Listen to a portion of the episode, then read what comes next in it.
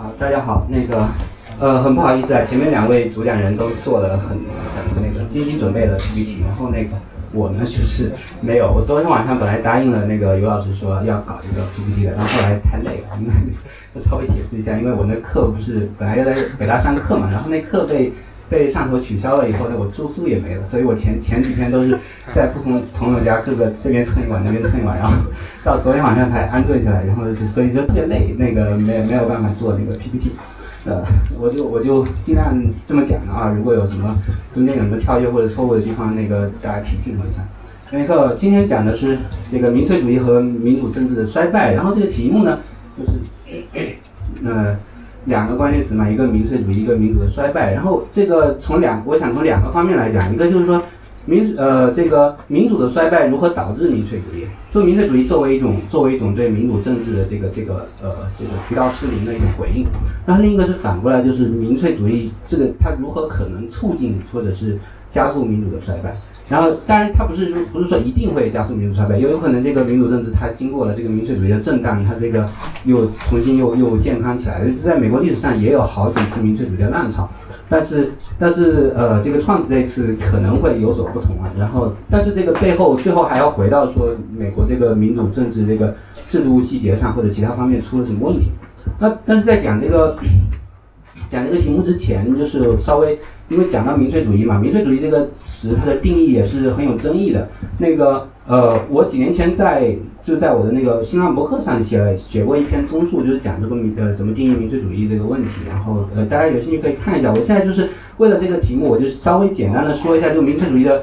几个特征，至少大家比较公认几个特征。任任何一个其中任何一个特征都会有人反对，就是说对民粹主义怎么定义，就是到现在也没有定论。但是，但是至少我抽出几个大致上就主流能够认同的这样这样一些特征。一个首先就是我们其实可以观察到，民粹主义一个很重要的一个方面就是那种民众的情绪情绪情绪的表达，就政政治心理、政治情感的表达，就是那种焦虑和和愤怒啊。叫，然后这个焦虑其实其实焦虑有很多种，它有可能是经济上的焦虑，或呃对自己收入就是一种职业焦虑，那经呃也有可能是比如说对经济前景的焦虑，对职业前景的焦虑，就是我现在还赚很多钱，但是我不知道我哪一天我的工作是不是因为全球化，然后在未来五年十年这个这个流水线这个生产线就被。就被转移转移到外国去了，对吧？这也算是一种经济焦虑，但是经济焦虑有很多种，就是要呃，我如果我们在分析哪个特定国家特特定时段的民粹主义的时候，要看说这个选民体现出来是什么样的焦虑。比如说，呃，在川普当选以后，很多人就分析说那些铁锈带的那些投川普的人，以前投民主党，现在投川普的人到底什么心理？然后就有人说，啊，这个是因为他们种族主义啊，然后有人说是因为他们的经济焦虑。然后这两边就就吵起来，吵起来有人就去分析啊，说啊，你看这些人，他们的工资水平也不低呀，对不对？然后这个，所以他们怎么可能有经济焦虑啊？那这这样的说法其实是有一点问题的，因为工资水平不低的人，他有可能是对自己的经济前呃对职业前景有焦虑，就是说我现在还赚这么多钱，但是但是我保不定我这个工作哪天就没掉了，这这也是一类焦虑。但是具体说他们在他们那种政治心里面，他种族主义占多大的成分，然后经济焦虑占多大成分，这个可以具体再去分析。然后除了经济焦虑以外，还有就是文化焦虑嘛，就是比如说看到移民多了啊，那个少数族裔多起来了，以后这个美国不再是白人的天下了，呃，然后不再是白人天下，我那比如说黑人会不会拿那个以前我们对待黑人的那一套来对我们白人？就是就是有的选民可能会会有这样的这样的焦虑啊，然后这这这样的文化焦虑。那 除了这些以外，其实还有一种很重要的就是有。并不是很经常体呃直接反映出来，但是隐藏在这一表层的焦虑背后的那种政治焦虑，就是比如说说精英们控制了这个政治啊，精控制了这个这个呃建建制派控呃控制了这个这个政治，然后华盛顿都是沼泽，我们要抽干沼泽啊什么，然后这呃这些表面这些口号背后反映的其实就是这个民众对那种民主政治的这个呃渠道，就是民意响应渠道的失灵的这样一种一种焦虑和关切，然后。虽然他们表现出来的形式不一定总是正当的，有的人可能，有人可能出于对政治的焦虑，然后就混杂上一些对文化的焦虑，然后就就以一种种族主义的方式表现出来。但是如果我们要去分析这个民粹主义的由来的时候，我们一定要去找出说，呃，实际上在绝大多数时候，这个民粹主义之所以能够形成浪潮，背后一定是这个民主政治的这个制度渠道出现了什么问题，有什么失灵的地方。那么，待会我就会说很多美国这这些方面。其实我以前在文章里面都都就是各方面都会写一些。但是呃，由这个问题就其实很直接的联系到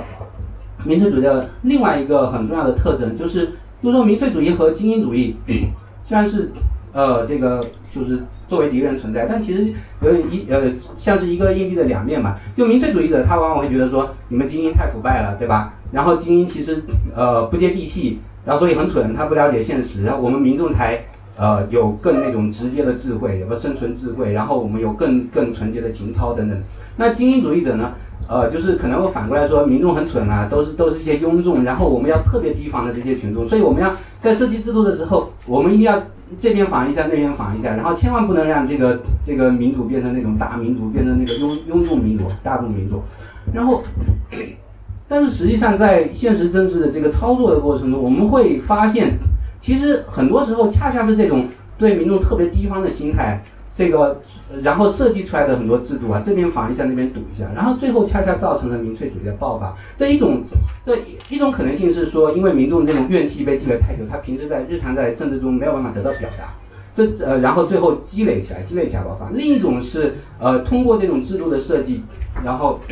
扭曲了这种。这种呃社会生态扭曲了这个经济生态，最后比如说呃使得这种呃贫富分化的问题没有办法得到缓解啊，或者是因为呃其他一些其他一些政策上的失误没有的办法得到及时的纠正啊，然后从从而放大了那个呃比如说经济下行期的某些某些社会后果。那么，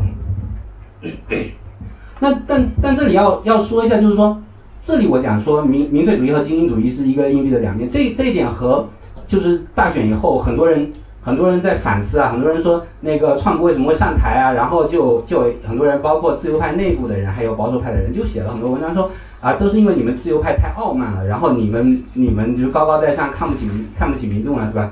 然后《纽约时报》当时就有很多评论，就是说 the smugness of liberals 啊，然后所以所以川普当选都怪你们这些自由派。但实际上我这里要讲的和这个观点不是不完全是一回事，因为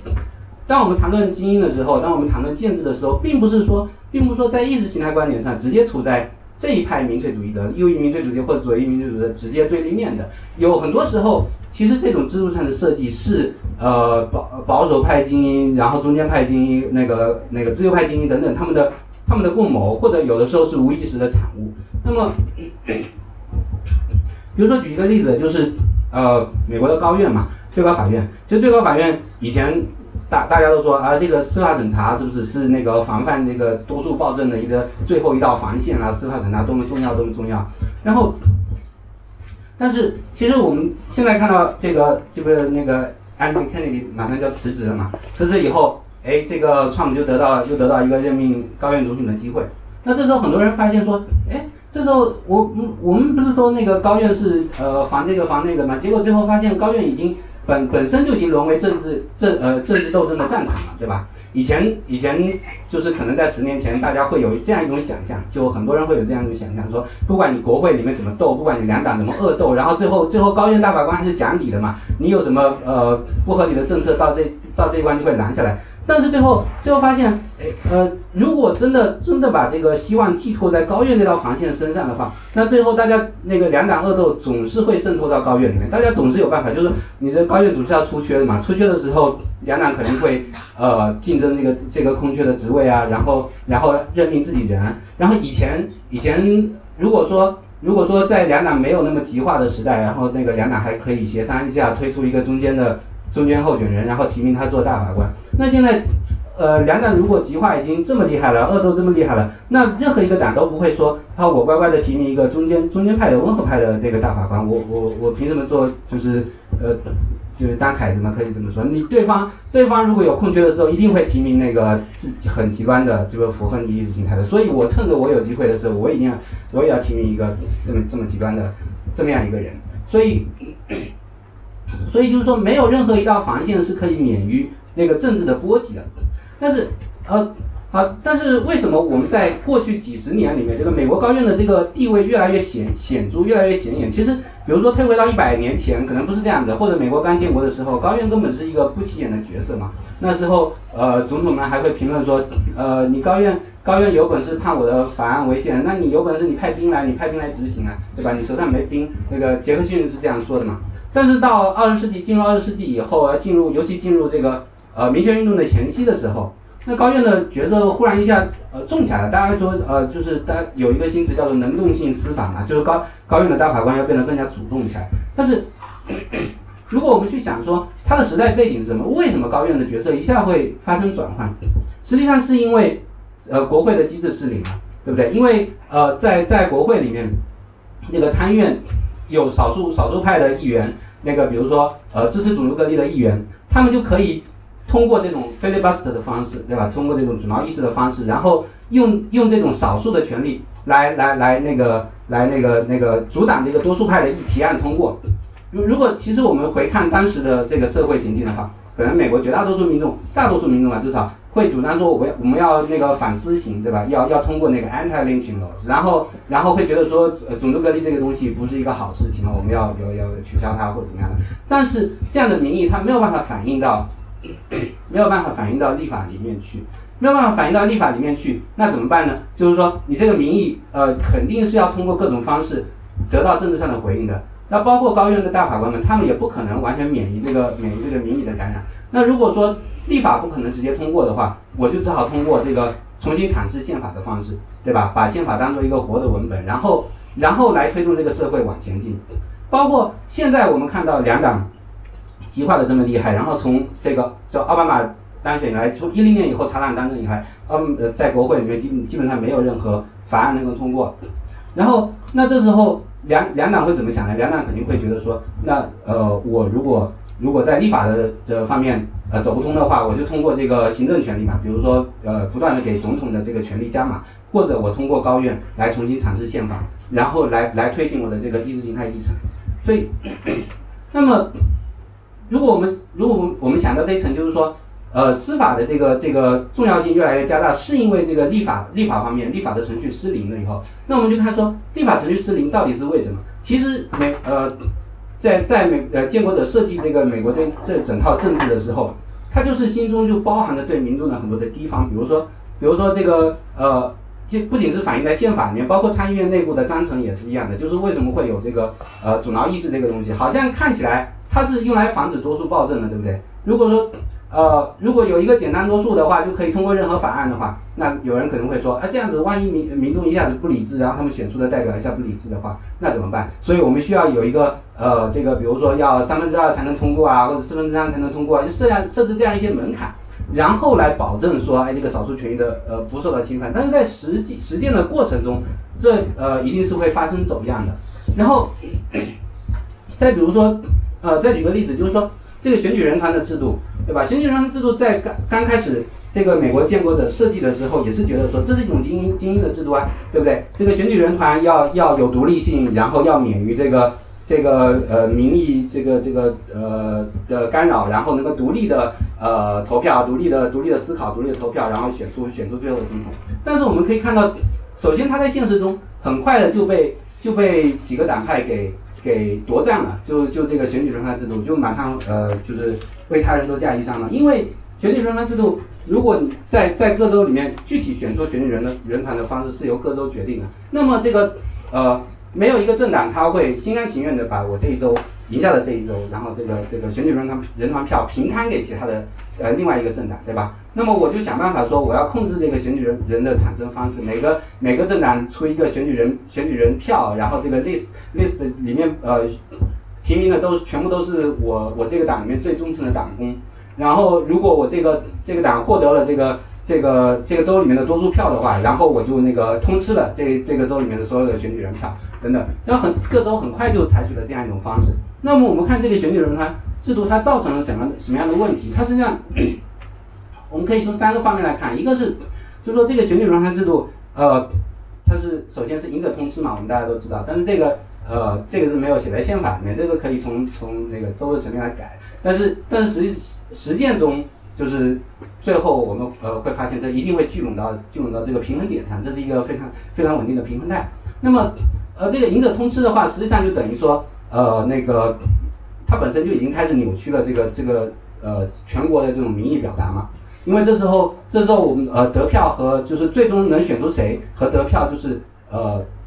并没有直接的关系了。当然你要看那个那个选民的这个空间分布、地理分布，对吧？如果说如果说假设民主党选民全部集中在某些某些州，全都集集中在两个海岸州，然后一共就那么十来个州，然后共和党的呃共和党的那个选民大多数呃就是在在中间那些州里面占了大多数，那么中间那些那些红州的民主党选民他们的票就等于废票。了，然后兰州的那个共和党选民票在选总统选举里面票就等于废票。了，所以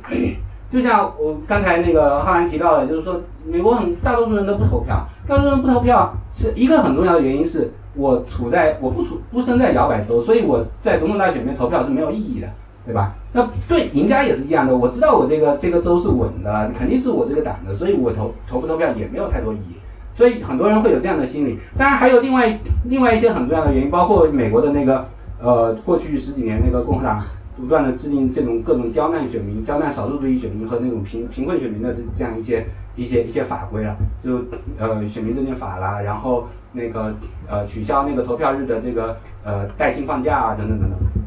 当然，这个还有就是说，美国的选举，刚才浩然也提到，就是说是一个特别复杂的一个一个一个一个体系，就是并不是所有的选举都集中在同一天。比如一年里面，你可能三百六十五天里面有百来天地方上都有各种各样的选举。那而且这些选举大多数都不是在周末，这大多数都是在周一啊、周二。然后对于这个对于这个社会阶层比较低的，要要。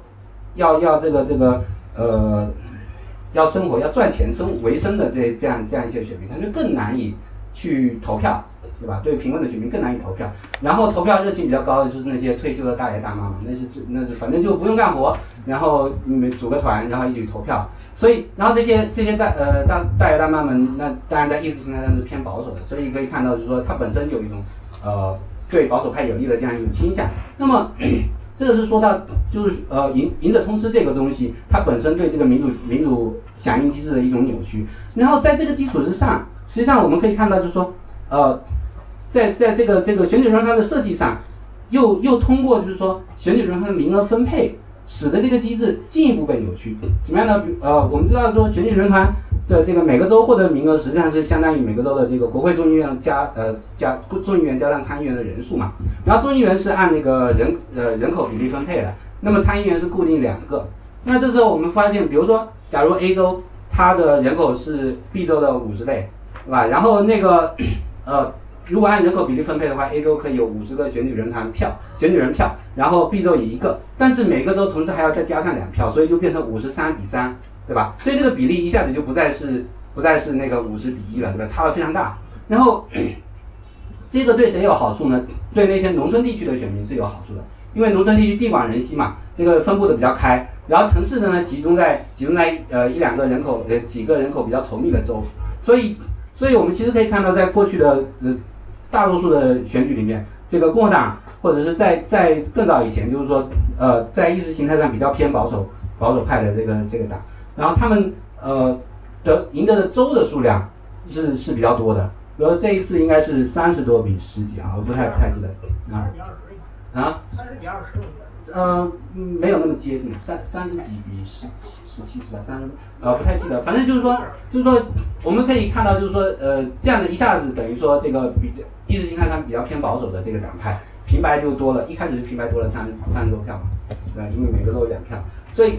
这就是另外一层扭曲，然后再再再一层扭曲就是它放大了这个摇摆州的这个这个呃效应，对吧？然后我们可以看到，就是说，比如说铁锈带选民在这次大选里面，他的声音就被非呃相当的相当程度的放大了，然后导导致说，如果我们远远的看美国的话，会发现，哎，怎么美国里面这呃美国这些选民里面都是狂热的川普，但是实际上实际上现实中并不是这个样子，对吧？我们现在看川普的这个支持率。一直在百分之四十到百分之四十五之间上下徘徊嘛，然后反对率是百分之五十多，百分之五十多，然后所以其实美国这个反对川普的选民是占多数的，但是这个并不能够直接反映在这个这个选举上。当然，这个是说的是川普的选民，这些民粹主义选民他们得利的部分，他们利用了，就是说民粹主义在兴起的时候。它可以利用这个民主政治的失灵而得利。但是同时，民粹主义它之所以被激发，它有时候也是这个民主政治这个呃失失灵的后果。那么实际上，大家的呃，就很多人在分析民粹主义的时候，非常的关注这个社会经济层面的那些影响，比如说全球化啦，或者比如说经济周期啦，或者比如说外来移民的冲击啦，这些肯定都是有影响的。但是他们怎么反映到怎么反映到政治中去？这个是是是是需要通过那个政治政治制度、政治组织，然后政治文化的那个中介的，对吧？然后比如说。比如说，我们如果拿高院的最近几年的一些一些判例了，因为刚才讲到那个肯尼迪大法官不是马上要辞职嘛，然后很多人觉得他是个中间派啊，怎么怎么。其实，其实如果我们看他的判例，他是绝对的绝对的保守派。只不过那个高院实际上在过去几十年里面，这个所谓的在意识形态光谱最中间的那个人越来越往保守走了，所以大家大家就觉得说，哎，他是他是个中间派。可能因也是因为他在那个同性婚姻案里面写了什么要爱呀，要要什么什么要要平等啊什么的。但是实际上，在尤其在一些社会经济议题上，他是非常极端的保守派。然后，呃，最著名的就是二零一零年那个联合公民案嘛，联合公民案，然后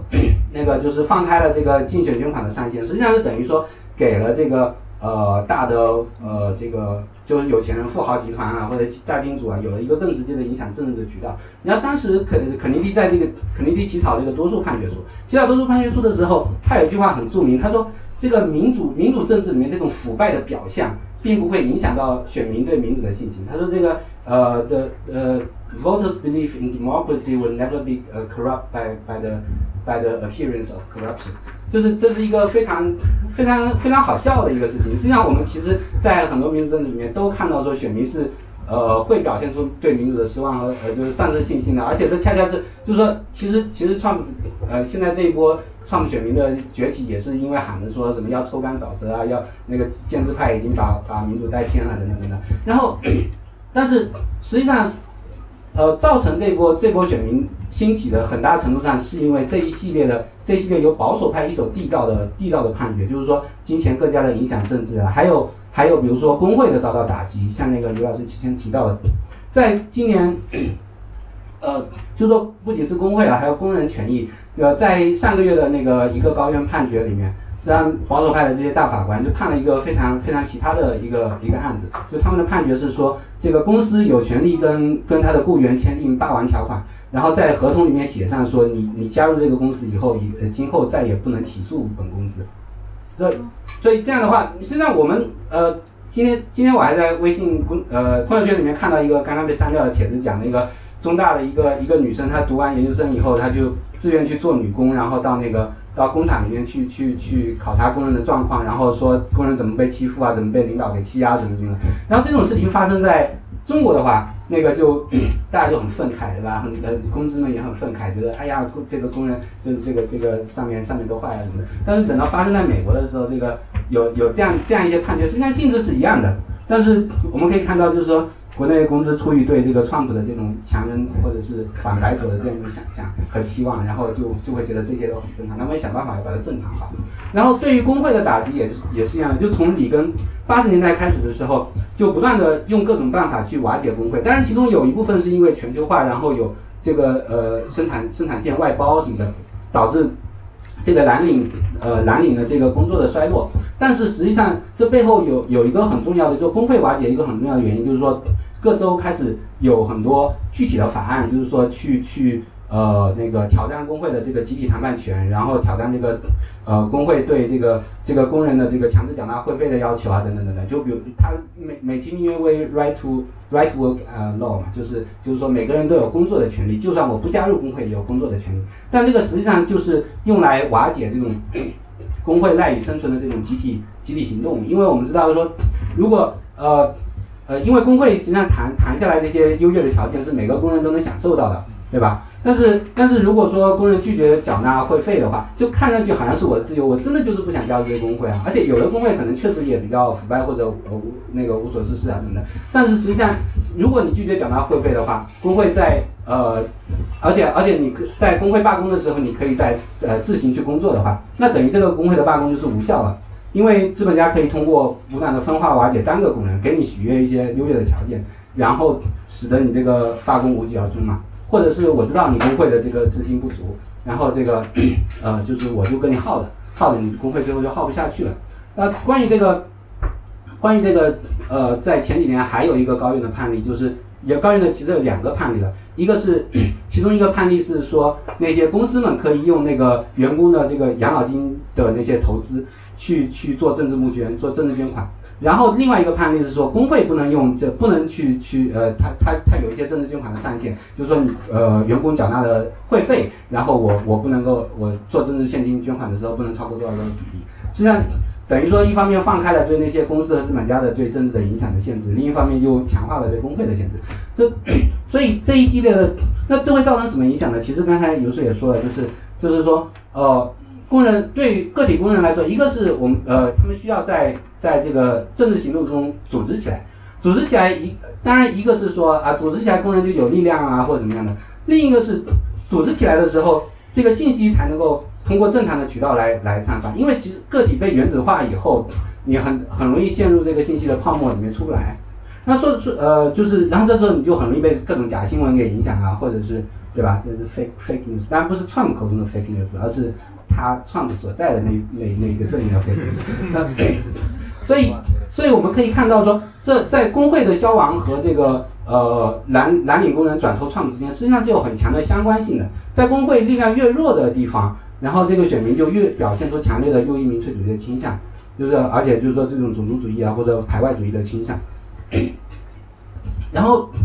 那说到这个呃，就是说个体。个体怎么样陷入这个这个信息的泡泡沫中、假新闻的泡沫中？实际上还有一点就是，呃，和刚才联合国秘案提到的有点相相似之处，就是金钱怎么样影响到民主政治，怎么样导致这种民主政治这种回应机制的失灵。然后，呃，说到这一点呢，就是我要顺带的呃提一下国内的一些一些学者，就是呃，因为想起这一点，是因为那个之前看那个秦晖老师接受那个澎湃的一个采访。然后里面就有这么这么一段话，就是说说这个现在大家都把川普当成民粹主义者啊，是错的。然后或者或者川普的上台是美国民主的失败，这也是错的。然后为什么呢？因为你看这个所有的主流媒体都在反川普啊，然后民主党投入那么多金那么多钱，然后去去打广告反川普，结果川普还是赢了。你看，说明这个就说明金钱没有影响到美国政治啊，对不对？恰恰相反是美国人民的胜利啊，美国民主的胜利。虽然可能民主派失败了，但是但是这个民主胜利了，等等等等。但是这个呃，我对我对秦晖老师是很尊重的，就而且他也不是说他不是说他不是川粉，他对川普有很多批评，这点和国内的其他很多自由派公知是不太一样的。比如说那个政法大学的那个丛日云老师，丛日云老师，我前几天看到他那个，他就是一个满货真价实的川粉，对吧？他那个呃前几天看到一个会议的那个那个呃题目嘛，就是说就是马上要开的一个什么什么政治学工呃工作坊之类的。然后他提交的论文题目就是，呃，不太记得，大概就是说什么，呃，为什么大家都把川普误解成民粹主义的？就主主流媒体如何把川普歪歪曲成一个民粹主义的？对对对。然后类似类似于这样的题目，所以我们可以看到，就是，这呃，这个这个，首先一个是说国内的这些学者，他们可能信息信息上呃不足，所以他们对川川普有这样的想象，或者他们他们。呃，不太能够看到这背后民粹主义的方面，但是这个不足体现在哪里呢？比如说，秦晖老师说，呃，那个美国的金钱没有影响到，金钱没有影响到美国政治啊，然后或者是这个川普突出的主流媒体的重围，说明民众没有被这个媒体这个信息战给蒙蔽啊什么的。但是实际上，我们如果看这个看美国政治，就具体的这个 local politics，就是普通人日常接触到什么样的信息，就主流媒体实际上它的渗透的能力是有限的。尤其是在现在党化呃党派极化这么严重的地方，就是在纽约可能或者在在芝加哥、洛杉矶那些大城市里面，可能或者在特别在学院里面，可能人手一份《纽约时报》或者呃，当然现在大家也没有买纸版的，可能都是看电电子版。那但是你如果走到什么密西西比或者俄亥俄那些地方、那些郊区去，或者是农村去，没有人会看《纽约时报》的，对吧？大家都说《纽约时报》是 fake news。那你在看什么？一个是福克斯福克斯台，另一个是整个地方台、地方电视台。那地方电视台谁控制呢？实际上，那个前呃，可能几个月前刚刚爆出的一个一个一个新闻嘛，就是说，呃，新克莱尔这个这个电电视集团，就是在这个电电视广传媒集团，然后它是控制了美国地方电视台的大约百分之五十几、百分之六十的这样这样一些地方电视台，然后 它。控制了这这个电视台以后怎么办呢？因为这个新克莱尔这些这个传媒集团的这个老板是川普背后的金主，然后他就在大选前，呃，要求这这些地方电视台的这个这些主播，那个，嗯，就是他他这上面上面事先写好的讲稿发给下面的所有人，然后就是吹捧川普的，然后抹黑希拉里的，你必须照着念，对吧？然后你不照着念的话就被解雇。呃，所以那那解雇了你在地方上你能找到什么样的工作？那些地方电视台的主播们也不是说真的真的我只身来到纽约然后就能找到一个新的机会，对不对？我还就是就是很多人可能就一辈子也也只好生活在那些小地方了，然后只好在在那个在那个地方混。然后这时候我被解雇了怎么办？而且当然了，在在合同里面也有说你这些这些东西都是保密的，你不能把它说出去，说出去以后要要罚钱什么什么的，所以。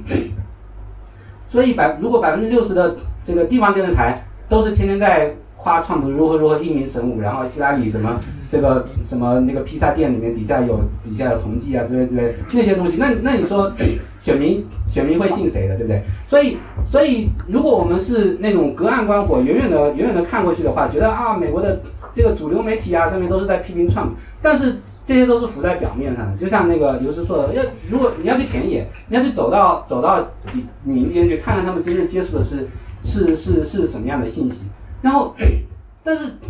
这这背后是说，呃，这个信息场已经被完全扭曲了。这个信息场被扭曲是是谁扭曲的？当然，新克莱尔那那些传媒集团的老板们，他们当然也是精英了，对不对？然后，但是他们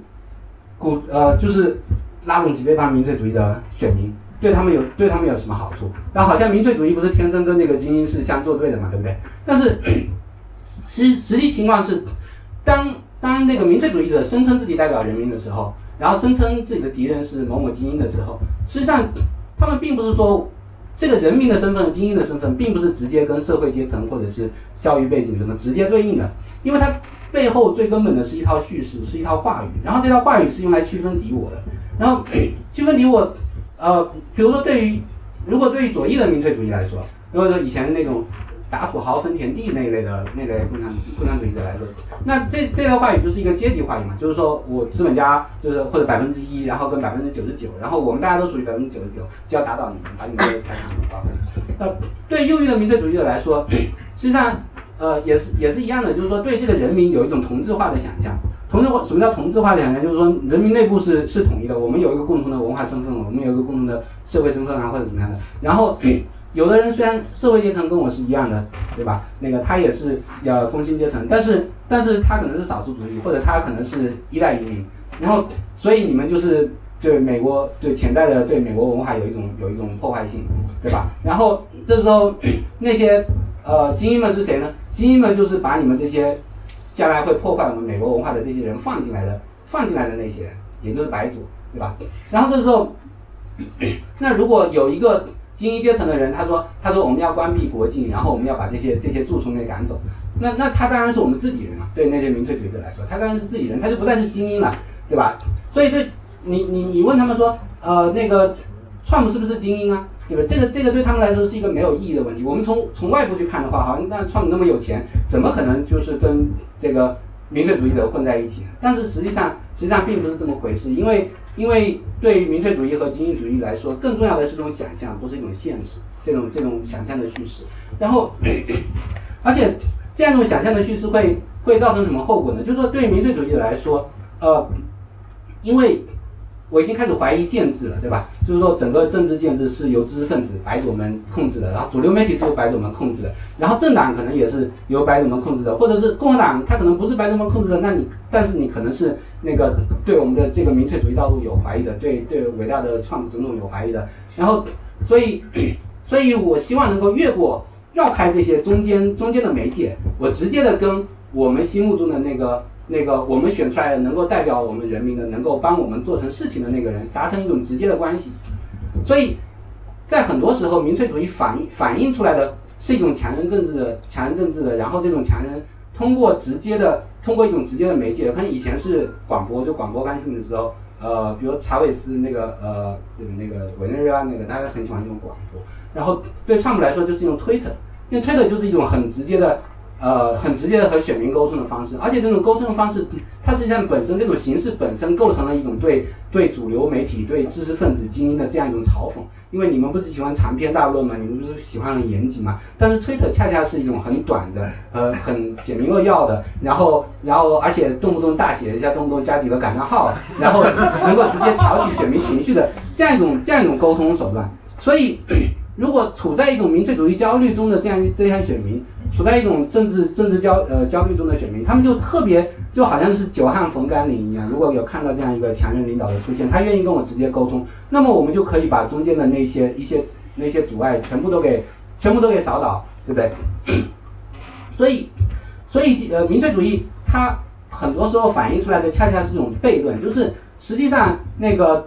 呃，尤其在尤其在右右翼的民粹主义里面，因为右翼民粹主义它背后的那种经济焦虑，比如说有贫富分化啊，然后有这个经济呃这个职职业的外包啊等等等等等，这些政策的始作俑者，当然呃两党可能都有一些，但是更多的时候它是一种这种经济保守主义的意识形态的一种后果，就是它在在可能几十年的时间里面慢慢的发酵，慢慢的反映到现实政治中，然后引起了人人们这样一种焦虑。如果我们做一个。社会学、发生学的分析的话，我们会说啊，这更多应该归咎到右翼意识形态本身上去。但是，恰恰是这个发酵的后果呢，就是使得，因为因为对民众来说，他是没有能力分辨说到底是哪一个意识形态、哪一个具体的政策细节导致了这样一个后果，对不对？他所有的怨气都放在了、发泄在了这个就是整个的建制、建制作为一个整体身上。所以最后，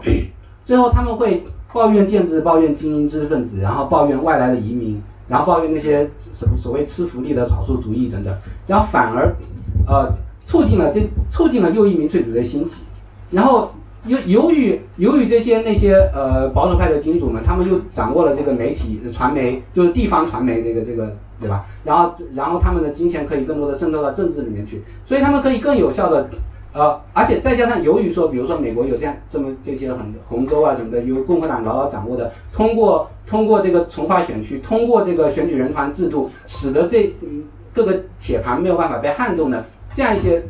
这样一些政治区划，使得使得这些个体的选民，他们处在经济文化和政治焦虑之中的时候，他们又没有办法逃离这个信息和意识形态的泡沫，然后他们只好通过一种正反馈的机制，不断加强说。呃，不断的在在有被有引导的加强对特定的建制和特定精英的这样一种这样一种愤恨情绪，然后表现出一种，当它表现成一种右翼情呃民粹主义的呃形式爆发出来的时候，他又急切的希望说，把呃把这个把这个未来的这种可能性寄托在某个某个强人领导身上，那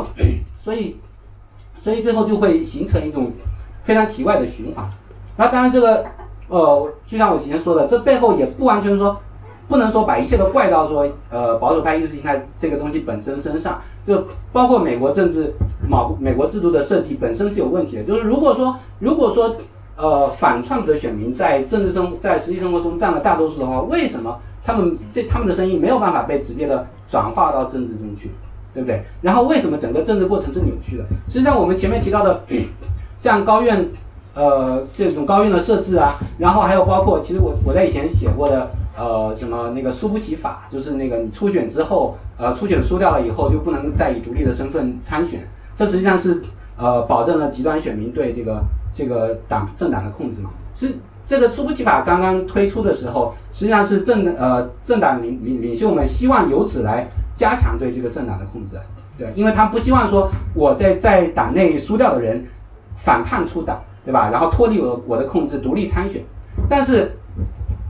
结果在实际过程中完全运作起来完全不是这么一回事情，因为因为这个党内初选的时候，呃，党内初选有热情参加的人很少，再加上美国就是前面提到的这个选举的日程设计非常的奇怪，然后就很多人承担不起，呃，没有办法说我请假一两天我去专门去投票什么的，所以党内初选的时候，可能 一个选区里面几万人投票了顶天了了不得了。然后这时候谁会来投票？就是那些热情特别高涨的，然后对自己的意识形态看得特别重的那些选民，特那个铁粉们会来投票，对不对？然后他们来投票的话，结果就很容易把这些温和派的候选人在初选里面给干掉。那干掉了以后，结果这些温和派的候选人又没有办法以独立身份参选。所以渐渐的这两个政党就被呃极端更更加极端化的选民给控制了。这个趋势从民权运动呃七十年代以后就是非常迅速的反映出来。那刚好这个时代这个时段也是苏布奇法，就各州纷纷采纳苏布奇法的这这些 呃这这个时段，所以我们可以看到说。这政党领袖试图通过一种精英的呃，就试图通过这呃呃，就是控制自本党的呃这这个这个做法，最后反而适得其反，就导致了这个主导权的丧失。那这个其实，在在在政治生活中有其他很多很多方方面的反应。那么 这样的话，由于由于说呃我们呃这个这个极端极端派的选民，包括极端派的选民，这个这个逐渐掌握了两党的主导权，然后包括。呃，这个高院还有比如说高院，呃，以前大家说这个高呃，美国的高院是终呃，就联邦法院是终身制，对吧？终身制就是说免于这个政治政治力量的影响嘛，免于国会的免于国会的影响，法官可以司法独立，可以可以自主的做出自己的自己的决定。那最后其实导致了一个什么后果呢？导致说法官什么时候卸任是不确定的，是有高度风险的，所以就更加加强了这个，更给使得这个党争渗透到高院里面有了更多的机会。比如说今呃肯肯尼迪忽然宣布说，我我我今年要退休，或者是那个前年那个呃斯卡利亚大法官突然就死了，对吧？或者有，然后由于由于是终身制嘛，就中间呃就法官什么时候想走或者什么时候想死，不是什么时候什么时候死，不是由他来控制的，不是来控制，也不是由任何人来控制的，所以所以这个这个职位的空缺有很大的有很大的不确不确定性和稀缺性，就会导致说呃。两两边的政党就更有这个动机，说我要尽可能的把这些空缺给占给占住。那么，假如我们换一种方式，我们换一换一种对高院的想象，说我不这时候不采取终身制，我这时候采取一种，比如说常任期制。假设说要呃法国是呃最高法院法官是任期九年嘛，呃八年，然后德国是九年或者反过来。那假设说我们给美国的最高法法法院的法官任期长一点，给他任十八年。然后这时有九个大法官，我们每两年改选一个法官，对吧？然后这个每就是一个一个法官做十八年，正好这个九九次改选以后正好轮到他，对吧？这样的话，每每两年都有一个新鲜血液，每两年不管哪一个政党上台，都可以保证一个一个填补空缺的机会。那这样的话，是不是其实就是说不确不确定性大大降低？然后政党 就是说，呃，这个这个把把高院的这个。职位更加政治化的这种动机，实际上也也可以也可以大大降低。但是，好，现在问题又来了。如果说假设说现在有很多人同意有这样同意这个想象是合理的，所以说哦这个终身制，嗯，其实这个走有点矫枉过正了，我们想把它改成十八年，但是没办法改啊，因为宪法里面就说了终身制啊，不，宪法里面就是说呃 upon good behavior 嘛，就是说你法官只要没有犯什么特别大的。呃，没有什么大特别大的丑闻，那你没有人可以把他们给弹劾掉，对吧？或者是剥夺掉他的法官职位。那 好，所以这时候如果我们要要要改呃改良，比如说有人认为说美国宪呃政治里面这个环节很重要，我们要把它改良了，但是发现哎这个宪法特别难改，对吧？宪法特别难改，为什么呢？因为宪美国的宪法不仅要两院的三分之二多数通过，而且要四分之三的州来来通过才能够修宪，才能够修宪，然后。这这这这这当然跟那个当时呃奴隶制有很大的关系了，因为那些蓄奴州他不希望说呃这个废奴州轻易易的就改了宪法，那那个使得呃使得我这个奴隶制就就就被取消了，但施加了这样一些限制。但是另一方面也是因为当时的这个建国者们在考虑说啊这个呃民民意这个东西太善变了，然后我们要我们要防范民意，我们要增加宪法的稳定性啊，所以我们要让它变得特别难改，特别难改，然后。然后结果，但是我们可以看到，在宪法里面，不仅是刚才提到的高院终身制这样这样一些的，比如说呃选举人团啊，然后再比如说这个呃这个有有没有办法来来来对选区从从化施加一些限制啊，或者等等等等，还有总统的权利啊，很多很多这样一些制度细节，我们在后面后面发现说，美国政治发展了两百多年，总是到了该变的时候了，对不对？但是由于它变不了，因为它太困难了，所以。所以最后就会导致什么呢？就是要么就是在立法上通过各种各种各样的补丁来来填补漏洞，然后使得这个这个呃普呃日常的这种呃这个普通的法案越来越复杂，然后而且法案复杂了以后，中间就会有更多的漏洞，然后更多漏洞就需要更多的补丁来填补，对吧？所以所以如果我们去看美国的那个法典的话，嗯，就不用看了，反正都看不完的。呃，然后另一方面就是说，法官需要有更大的能动性啊，去重新阐释宪法。有时候重新阐释宪法就阐释的非常的、非常的这个奇怪、奇葩，非常扭曲。然后同时大家还，同时有人还希望打打出那个原子主义的那个牌子，说我不是在重新阐释宪法，我是要回复到建国者的本意里面去啊，什么什么，反正就是说外外表总是要装的特别漂亮的。但是，但实际上如果我们看说为什么会发生这种情况，为什么？这个高院的法官会变得越来越能动，然后同时越来越成为政党争夺的对象。实际上背后就是因为说，呃，修宪的渠道，然后日常立法的渠道失灵了，很大程度上失灵了。所以这失灵了以后，没有人会说我做的就就干看着对不对？我一定会想有这些这些意识形态啊，然后这些政治信念啊，一定会通过其他的渠道来来来宣泄出来，来表达出来。那所以这样的话就形成一个非常非常恶性的循环。然后，那么前面就是这这说的这些都是关于说民主政治的衰败，就不仅衰败，还有制度设计上的这些问题啊，然后呃金钱对政治的影响等等等等，如何还有就是对媒呃媒体对信息的控制，如何一步步导致这个民粹主义的爆发？那么 反过来，呃还有多少时间？嗯，你再你再再再说四个字啊，好吧。反过来反过来呃，我们可以简单的看一下说民粹主义如何加剧。或者说，他他他给这个民主政治的进一步衰败提供了什么样的可能性？但就像我原先说的，并不是说任何一次民粹主义最后一定都会导致这个民主政治的民主政治的衰败。就美国，呃，如果我们看十九世纪和那个二十世纪早期的话，美国其实有很多次的很多次的民粹主义运动啊，从那个所谓的十九世纪中期的五支党啊，到那个十九世纪末的这个呃那个平民党，然后在在二十世纪三十年代的时候，实际上。这个作为罗斯福新政先驱的很多地方上，比如说 Huey Long，他他也呃有有点说激进的财富再分配，加上这个种族主义的这种宣传，呃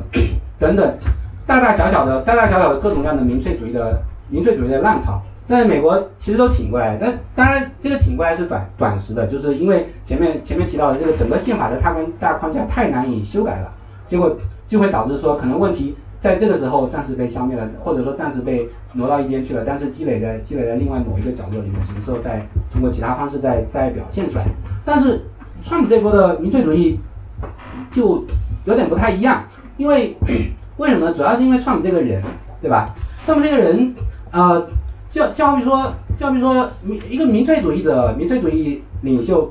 呃，很多时候是呃自己本身是非常有个人魅力啊，或者是。呃，非常就是很聪明啊，呃，然后很有手腕啊，等等等等，然后在政策上可能有些独到的见解啊，才会吸引说吸引很多选民嘛。但是，川普，呃嗯，这个，所以就是我我们看这个这个川普这个人对吧？他他是或者他在这个呃，他也他也不愿意说呃，在在这个政治的这个 decorum，他在政治的这些这些。呃，这些礼仪上有有任何的包装，或者是他完全不在乎说自己自己每天说出多少多的谎言，然后然后前后昨天跟昨天说的跟今天说的东西相矛盾等等。就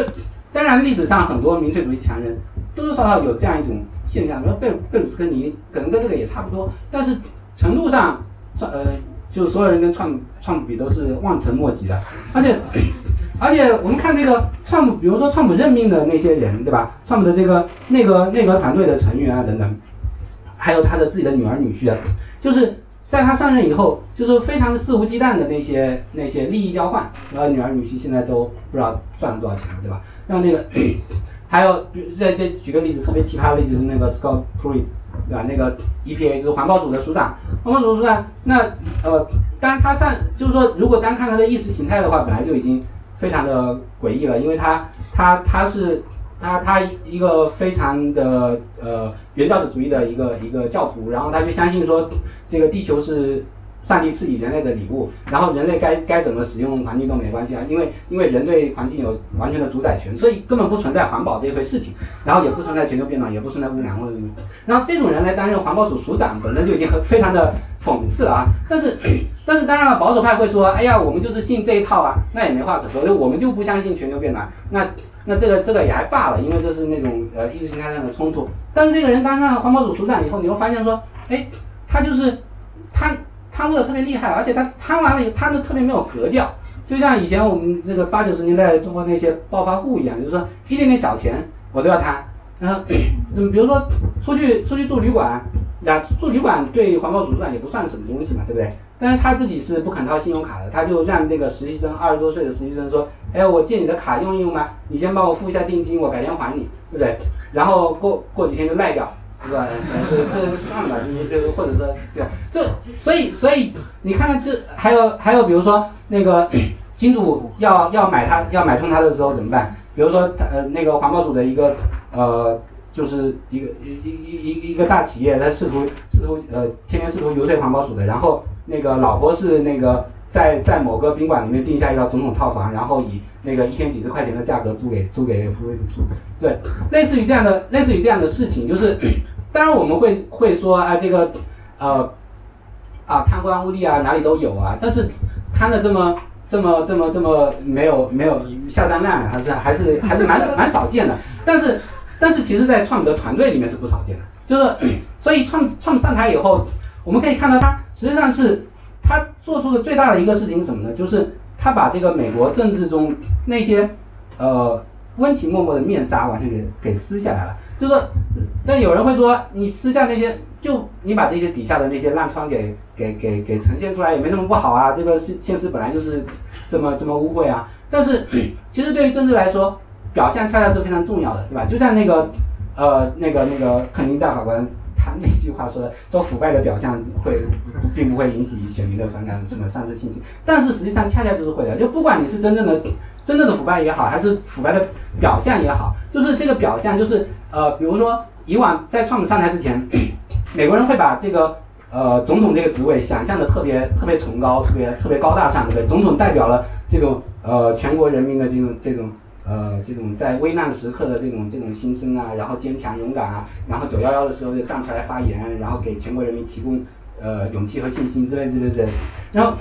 那。也不是说历史上美国总统都是都是好人啊，对不对？那个十九世纪的时候，其实没用的总统和呃犯做了很多错事的总统也很多啊。然后那个哎，历史上曾经一度名声特别好的总统，比如威尔逊啊，到后来大家发现他是一个种族主义者啊，他非常支持种族隔离啊。但是至少就是说，总统在这个任上的时候，他他把这个表象维持得很好。那这个表象是不属于个人，不属于总统这个个人的，因为这个表象最后最后让人呃。产生这个对对对总统这个职位本身，这个公权力的这种符号本身产生一种信赖或者抵触。然后川普上台之后，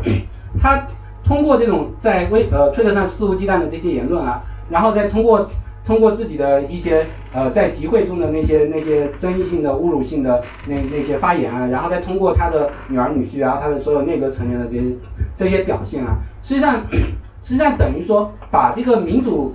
运行背后，就是说。呃，这样一些这样一些软规则，这样一些潜规则嘛，你可以说给破坏的一干二净了。就说民主的运作不不能单单靠制度，就单有一个单有一个制度，就像那个麦迪逊说的，就说你这个宪法其实也不过最终是写在这个羊皮纸上的一些文字罢了，对吧？维护这些制度最后是要靠人的。那那人靠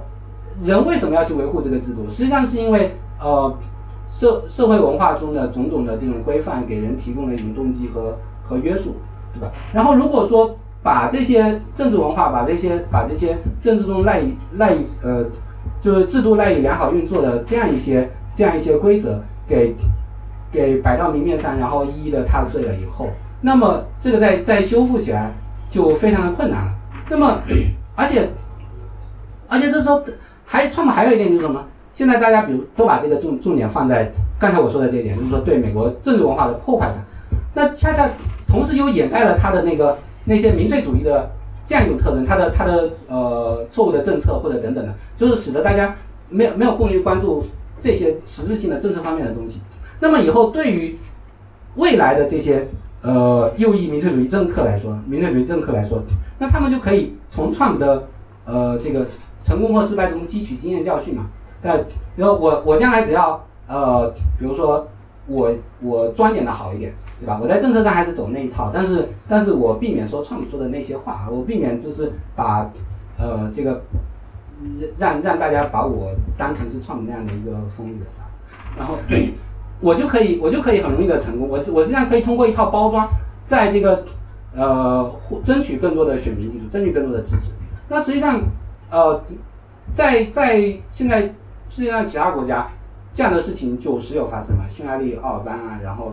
或者你看波兰、罗马尼亚这些这些国家里面，这民粹主义的复苏，呃，如果我们仔细去看这些，还有呃土耳其埃尔多安，对吧？我们我们去看这些这些这些民粹主义政客的话，会发现他们背后所赖以使用的那呃他们的那种政策思维，然后他们赖以赖以存在的那个政治心理，就是那种焦虑呃的土壤，和川普是如出一辙的。但是他们为什么没有像川普那样激起那么多的关注？然后他们就因为没有激起那么多关注，所以他们就安安静静的把把自己这套政策给推进下去，对不对？所以就是因为创呃，就像我刚才说的，因为创它实际上对这个美国的民主民主政治的背后赖以生存的这种文化土壤构成了一种极大的破坏，所以它和以前的那些民粹主义者，比如说呃 b r a n t 嗯 b r a n t 对吧？就那个平民党的那个十九世纪末二十世纪初的那个，就呃就存在非常大的非常大的区别，然后再加上加上我们前面提到的那些因素，就是说美国的这种制度僵化，呃制度的这种呃抗拒改良，呃已经已经积累到非常严重的程度，然后再加上在这个过程中两党的极化也已经到了非常严重的程度，然后如果这时候政治文化呃在就良民主良性运动的政治文化再进一步得到破坏的话，那么最后这个民主政治到底能不能被修复过来，实际上就是比较难说的一件事情。当然，我也不愿意完全对这个灯塔国丧失信心啊，我我也对他寄予良好的期望，就是毕竟那个人家也是我的那个两个小孩的祖国，我也希望他好。那个，算呃好好吧，今天就今天就说到这里啊，那个那个有什么问题来？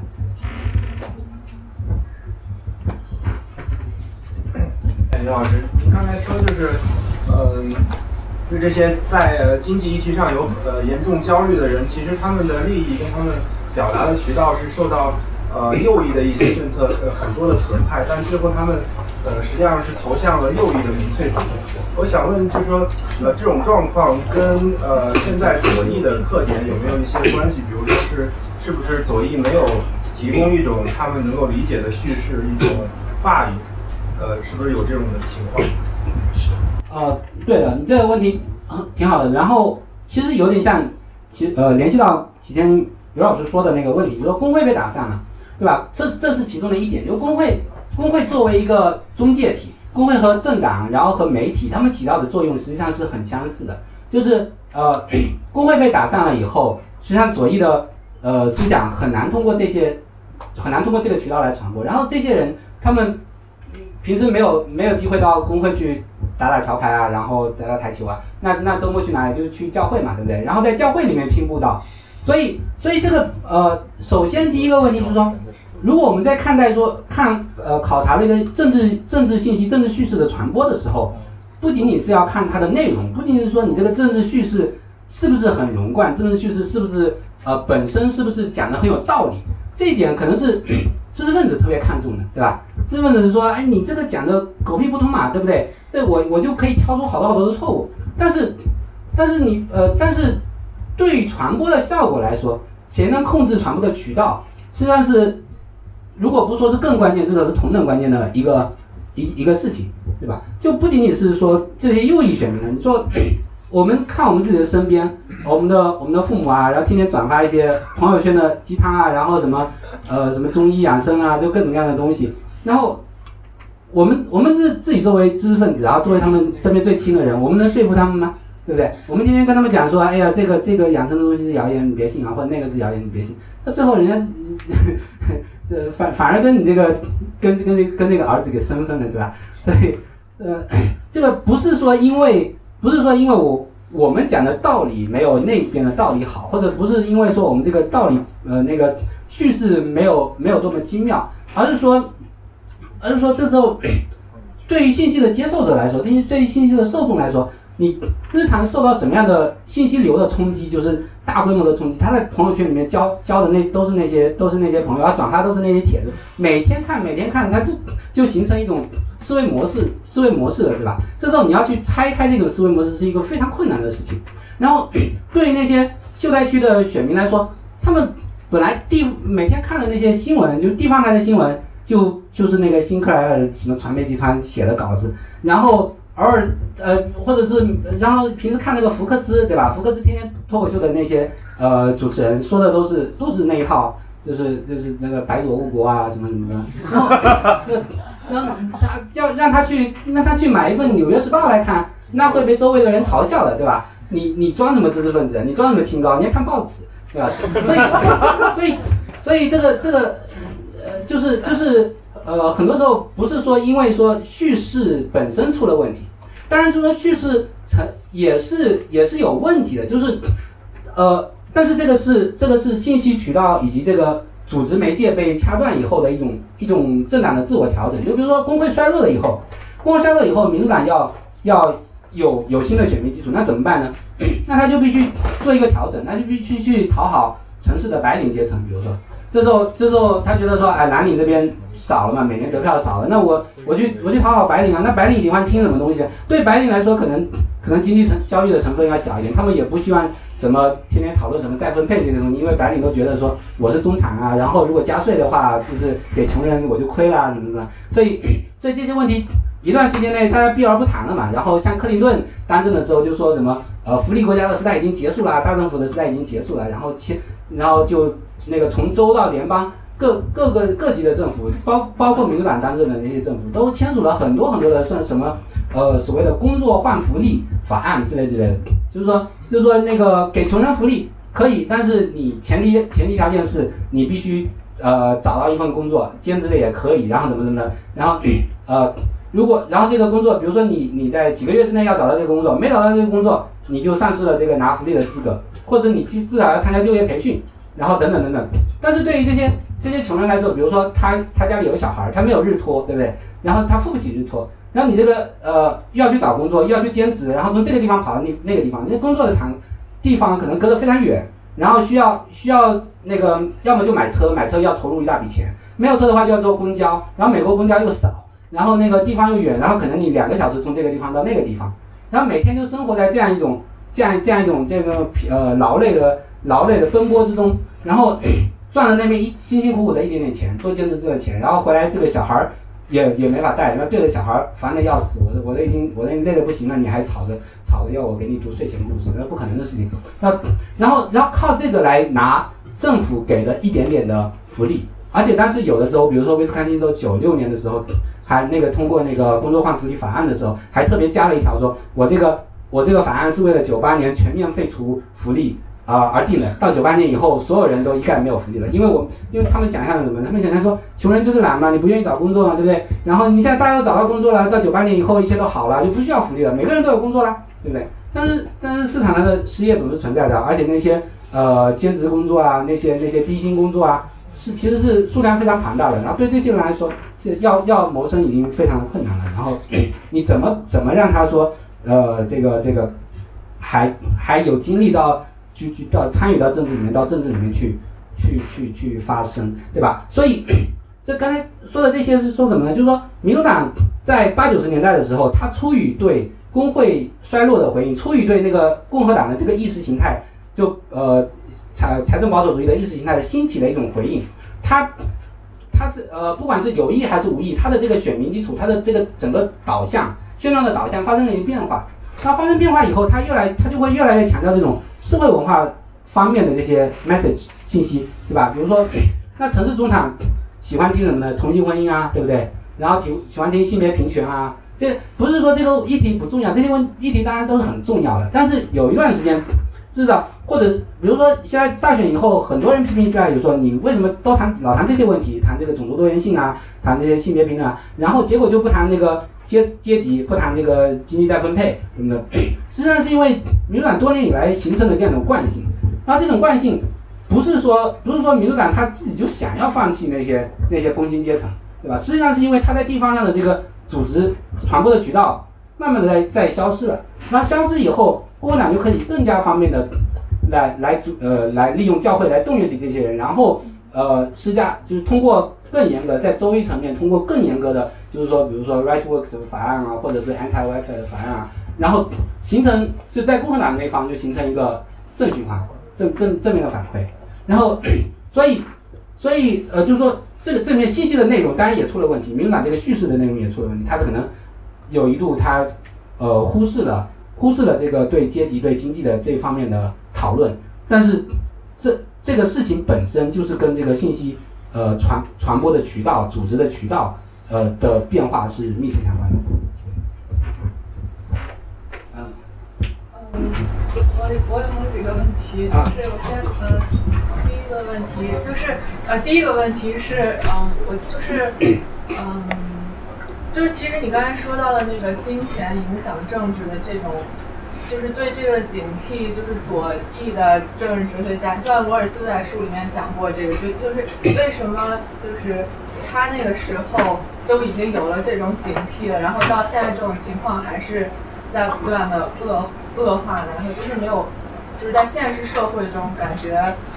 这个问题还是就是很严重的存在，然后，然后这个就引到了我另外一个比较 general 的问题，就是比如说现在在在美国的，就是学术界是非常左倾的，就是你很少见到右翼的政治科学家、哲学家，然后，呃，基本上大家都读罗尔斯什么的，然后，但是在就是现实社会里面，然后。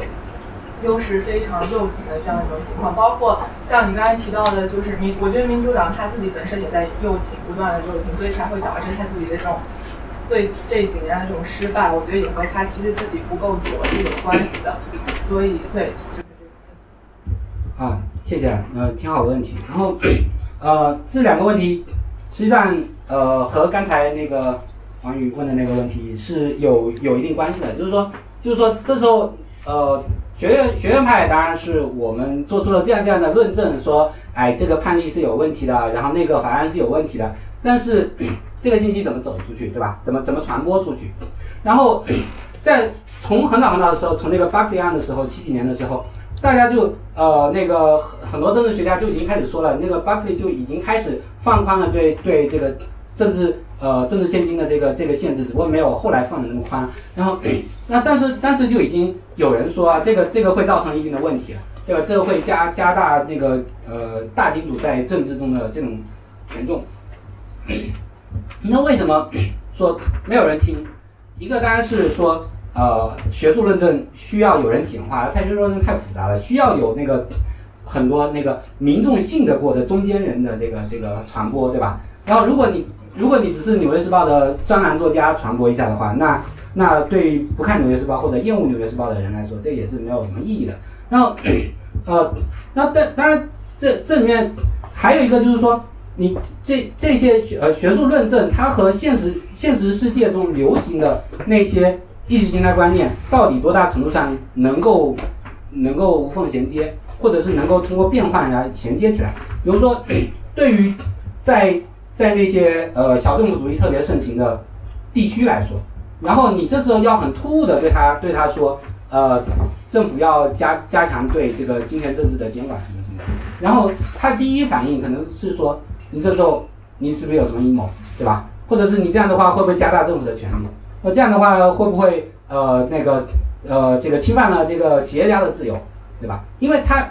因为这时候你要改变一个。呃，改变一个人的意识形态观念是一个非常困难的、非常困难的工作。它不是说通过一两个论证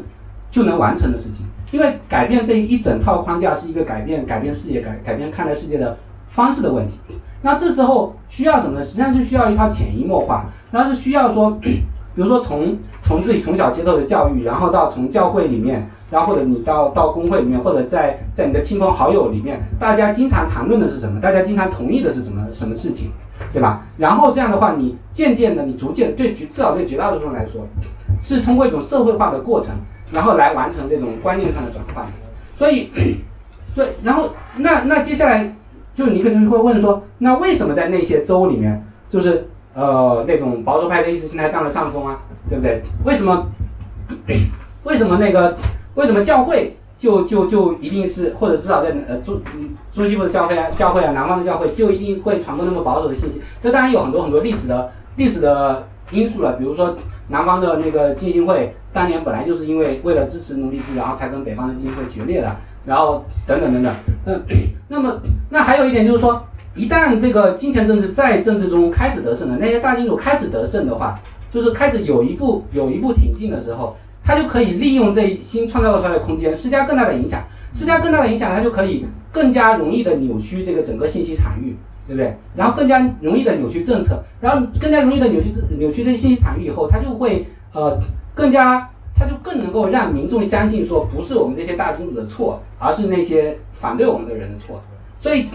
你一开始让他们有了一步，有一个有一个空间的话，新的空间的话，然后就会呃一遍一遍的，就是就是就是说一步一步往前推进嘛，对吧？然后，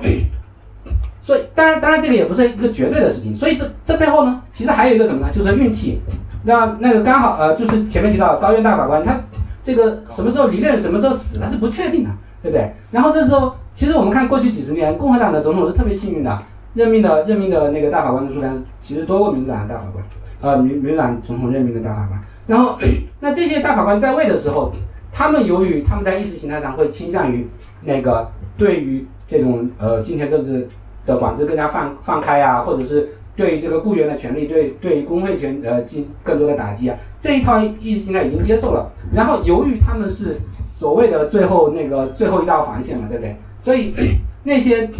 用来防范那个金钱对政治过分影响的，然后用来限制这个政治现金呃总额的这样一些法案，到了他们那边就通过了。所以，所以你看那个从呃比如说零三年的 m c c a n n l 然后到呃一零年的联合公民案，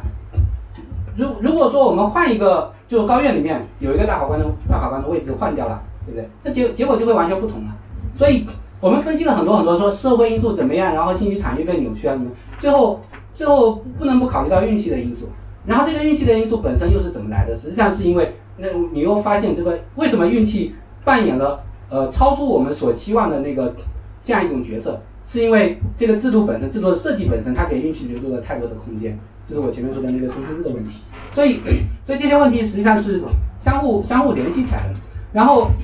就是。呃，更 general，你问的更 general 的问题，实际上跟这个是就异曲同工的，就是说学院派里面，呃，偏左的占绝大多数，那为什么没有没有被传播出去？因为学院派的人已经这是我处在一个不利的位置上，已经被另外一部分人他们的潜在受众视为敌人的，视为那个不接地气的白左知识分子，所以你再说什么东西没用了，只能起到反作用，对不对？然后也不是说学院派里面就没有右派的人，那只不过是因为。我们现在眼中看到的这个，比如说好一点的学校，藤校什么的，呃左左派比较多。但是其实美国有很多很多的呃私立院校啊，或者是宗教院校啊，那个小的 college 啊，里面其实很多，比如说你看 Notre Dame，然后 Notre Dame 那个圣母大学，他们的他们的政治系啊、哲学系啊都非常的右，对吧？因为因为这时候，因为由于在在一个非常极化的年代，这个左和右的人互相看不惯，然后我就没法做同事。所以左派的人集中到这一堆，右派人集中在那一堆，然后各自有各自的阵地，谁都进不去，互对方互相进不去。然后这个当然总体上左派的学院学者人数要多一点，所以右派的人天天喊说：“哎呀，左派打压学术自由啦，这个这个什么什么。”但是你反过来看说，在那些右派占主导的那些学校，左派左派也同样不敢说话。对，所以所以这个背后的问题是是一致的。补充一下我们 ASU 的情况，就是那个 Coach Brother 他们在我们 ASU 投资了很多钱，然后我们专门成立了一个。呃，经济自由与政治发展的这么一个中心，然后现在的中心都可以招博士后了，然后这边他们招的那个研研究员、教授、博士后都是极右派，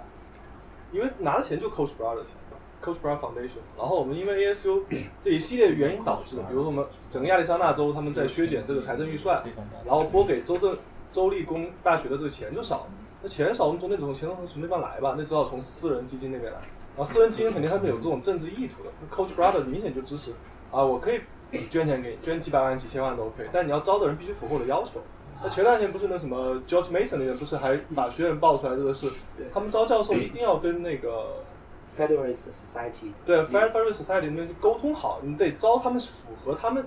政治倾向的人过来。所以这其实背后都是有这种左派右呃至少右派这一块，他们现在是。非常的积极在用钱去改变大学的生态。嗯，我们 ASU 其实算是整个 Arizona 一个非常蓝的一个区域，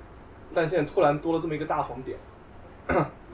而且而且就是大家因为这个教授比较比较显眼，大家容易看到说教授们左派比较多，但是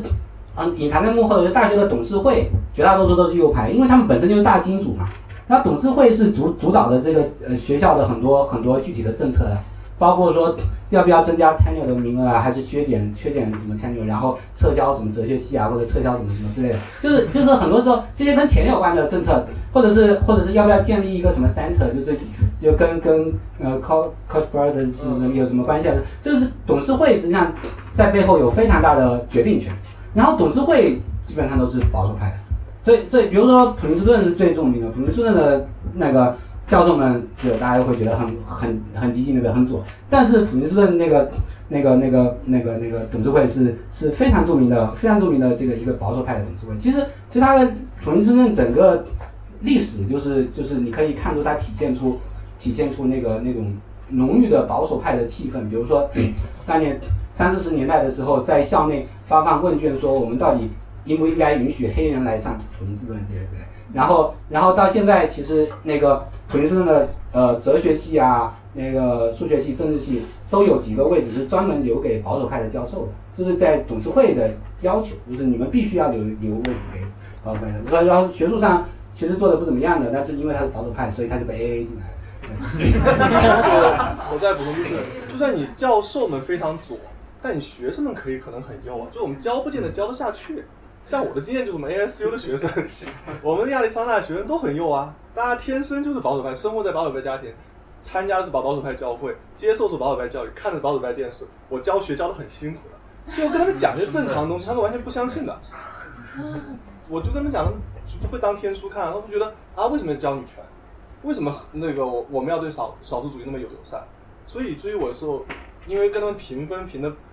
可能在他们看来很白左，他们跟我。他们会给我打低分啊，会给我评论说啊，这个教授有政治倾向啊，有政治倾向。然后那个甚至他们还专门设立了网站，会挂教授上去，挂这教授谁谁谁，他的 syllabus 是什么？这个教授是一个极左，这个教授是一个什么 feminazi 什么之类的。什么学生们也很激动的好不好？所以不是说我们有这么一套强有力的这个政治叙事就可以改造真正学生的影响力。我们教教学最多教那么四年，他们一辈子已经在保守派生活里面生活了这么十几年、二十年，没有用的，在我看来。对，然后再再补，再补充一下，就是说这个政治体制，就是说实际上跟这个右派有一种共谋关系啊，就是呃前前天刚刚威斯康星州的最高法院刚刚判了一个案子，就是呃去前两年闹得特别大的一个事情，就是。具体的名字我不记得，比如某个学院，某个学院有一个政治系的博士生做做一门课的助教，然后在课上就讨论什么罗尔斯啊，讨论什么，然后举了几个例子，举其中有一个就是同性婚姻，就是他是让学生举例，就是说哪一些哪一些是符合机会平等，哪一些是违反了平等，哪些是歧视什么，有个学员就举了机呃那个同性婚姻的那个例子，那举了这个例子以后，呃在课上反正当一个例子讲一讲就过去了，下课的时候就有一个保守派的学生来找那个助教，然后找这个助教，然后就。不断的挑衅他，那就是说，就是说你是呃那个，你觉得这个我们这些呃不支持同性婚姻的人，是不是不应该在课教课堂上发言啊？然后什么的？然后他就说没有啊，你们其实也可以发言，但是今天这个跟这个主题无关，我们以后可以单开一次来来讨论什么的。然后这个学生就不断的不断的诱导他，就不断的说你你是不是觉得我们这些人都很坏啊，都反同啊，都怎么怎么？然后 然后这个助教就觉得有点有点可疑，就问他说你是不是在偷偷录我的音，对吧？然后那个学生说我没有在录你的音。那但是走的时候，这个这个助教就发现他确实在录音，他就是手机开着放在后面。然后，然后这个这个学生走回去了以后呢，就把这个录音，因为他已经成功的套到那个助教的话嘛，就是你你总是可以通过剪辑来来来把这个话给给扭曲了，就说哎呀你们你们反同的人就没资格在课上说话，大概是这样的。然后这个这个这个学生就把这个录音给了那个政治系的一个保守派的教授，然后那个。哎，所以可见这个大学里面还是有保守派教授的，那这个保守派教授呢，就在网上写了一篇博客，就说这个，你看白左要要把呃要要把麦卡锡主义引进引进大学，然后这个一个小小的助教就胆敢这个侵犯学生的言论自由，然后什么什么什么之类的，然后，那在这个博客发出去以后，这个呃，就网上的那些极右派就纷纷的找到了这个。这个，但那个教授是把这个助教的信息全部发到网上去了，然后这个助教就收到了很多骚扰电话、死亡威胁什么什么，然后 他不得已，然后他在不得已就转校了，他就他就在这个 program 里面待不下去，他转校了。转校以后，然后他就那个向学校写了申诉，他就控诉这个教授，就说这个教授歪曲了我的言论，然后然后造成了对我的很呃人格上还有精神上很多的伤害。然后这个学校经学校经过调查以后，就说这个教授有严重的不当不当行为，就是说就把他的这个呃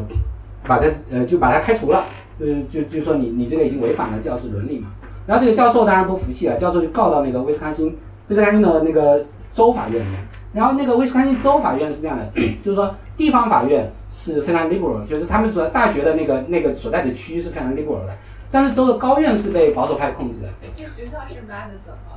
不是 Madison，是一个也是一个 M 开头的一个 call，哎，没有 Walkie。不不是没有，不不是不是不是地名，哎，Mac MacLaster 或者什么的，我我呃不太记得了。然后然后那个，哎是 Madison，哦，Anyway，我不记得，回去您回去可以查一下，那个那个女生叫什么？Ab Abby Abby，啊，Anyway，我现在记忆不太好。那个，然后这个，所以所以这个案子判到最高法院就是前天下来的判决嘛？在州里面的最高法院，然后州里面最高法院就说这个。教授做的完全没有错啊，然后学校这个开除教授是违法呃不合理的，要把这个教授的职位给恢复，然后要赔偿他，然后就完全没有提就是说对学生怎么样，对吧？这这个州里面法院反正就完全站在那个教授的那边，就说所以所以所以那可以看到就是说，呃左派的影响，你你看这高校里面说啊左派教授啊学生里面可能有很多人说说说要这样要这样那样的，他们的影响其实其实。很有出很有限，出不了这个，因为大其实学校是在大体系里面的一个小的一环，所以整个大的体系里面，如果说我们因为这个整个政治制度已经有很多的扭曲，然后有呃在很多比如州长位置上，然后地地方法院呃法官的位置上，联邦法官的位置上等等，然后议员的位置上都被这个某一派的意识形态给占据的时候，然后另一派的另一派人就算在校园里面说说什么东西，就是就是。就呃没有什么用的，就知识分子就秀才遇到兵嘛，对吧？有理说不清，就这样子。我再补充一个一个黑我们 ASU 的段，就我们 ASU 我们这个学院叫 School of Social Transformation，算是我们 ASU 里面最难的一个一个学院。就我们研究都是我们有女权系啊、亚裔研究系啊、非裔研究系啊、法律与政治研究系啊，就是看我们这题目就是很白左的这个各个系，对不对？所以在大选期间，二零一六年的时候，就很多人跑到我们男厕所、女厕所去喷那种种族主义的那种 slurs。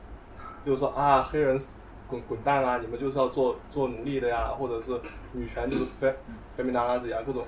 然后啊，我们当时办选美的时候，还有这个川粉打电话打到我们系里说啊，这个这个尤天龙他是拿了这个希拉里基金会的钱的呀，你们不要跟他发奖学金啊，什么什么之类的，非常可怕的，告诉你。所以我们的影响力绝对没有川川总统大的。我刚才看到了，嗯，提问。呃，我我有两个问题啊，第一个是比较尖锐的一个，就是大选之后的民粹主义是不停的被提及，但是我还是觉得民粹主义缺乏一个比较清晰的一个，就是什么是民粹主义，民粹和民主的最核心的区别到底是什么？这是第一个问题。第二个的话，除了就是我们就是呃就是。就是一个 general 了解的或者感觉上的民粹，除了左，除了右翼也有左翼，就有些人就会把桑德斯归结于他，包括他引导了美国这种政治变革的运动，归结于一种左翼的民粹主义。那么，那同样是在这种情况下，您认为就是像这种左翼的运动，因为在美国其实和欧洲相比的话，它缺乏一种左翼和社会主义一种土壤。那在现在这种状况之下，你认为它的未来发展的前景会怎么样？它有没有可能？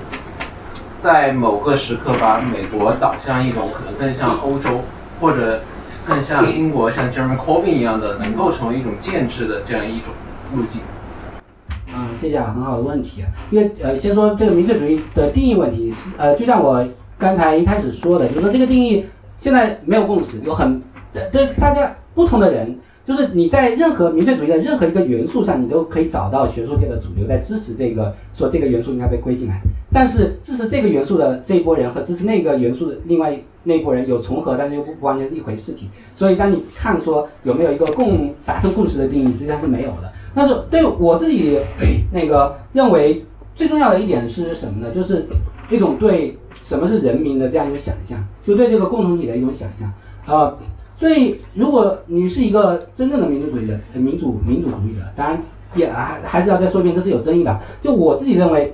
如果你相信民主的话，你会把人民想象成一种开放的一种呃虚拟的共同体存在。就是说这个人民内部是可以有意志性的，人民内部是可以有身份的差异，有阶层的差异，有很多很多种政治观点的差异。然后民主体体现在哪里呢？体现在就是说有一套共同的政治制度，然后在这个政治制度之之下，这个虚拟的共同体里面的所有人都有机会通过这个呃通过参与到政治里面，然后通过这个呃选举也好，然后街头运动或者是其他的呃公民请愿等等等等的很多呃很多种方式，然后来改变人们的观念和改变这个政策具体的政策。然后由于比如就民主里面最很核心的一环是什么呢？就是说周期性的选举。那周期性的选举就意味着说，我这时候谁来代表这个人民，实际上是一个敞开的问题。比如说今天可能是共和党当选，明天可能是民主党当选，对吧？然后我们这时候不能够很简单的说，这些人就应该被排除出，共和党人应该被排除出民人民的队伍，或者民主党人应该被排除人民的队伍。所以在民主的这个整个运作的过程中，即便我们认为有一个权力的中心，就是这个选出来的公权力公权力的职位啊，这个中心，但这个中心永远是呃 to be occupied，to to be occupied，就是就是那个暂时有人占据这个职位，但是这个人不能永远的 claim，不能永远的说这个职位就是我的，他应该就是我的。所以每一次的周期性选举都带来一种新的可能性。然后，然后民主是体现在这样一个动态的过程中。那对于民粹主义来说，它有一个很重要的元素是什么呢？就是说对人民有一种具象的想象，有一种很实质性的想象。这种实质性的想象有可能是一种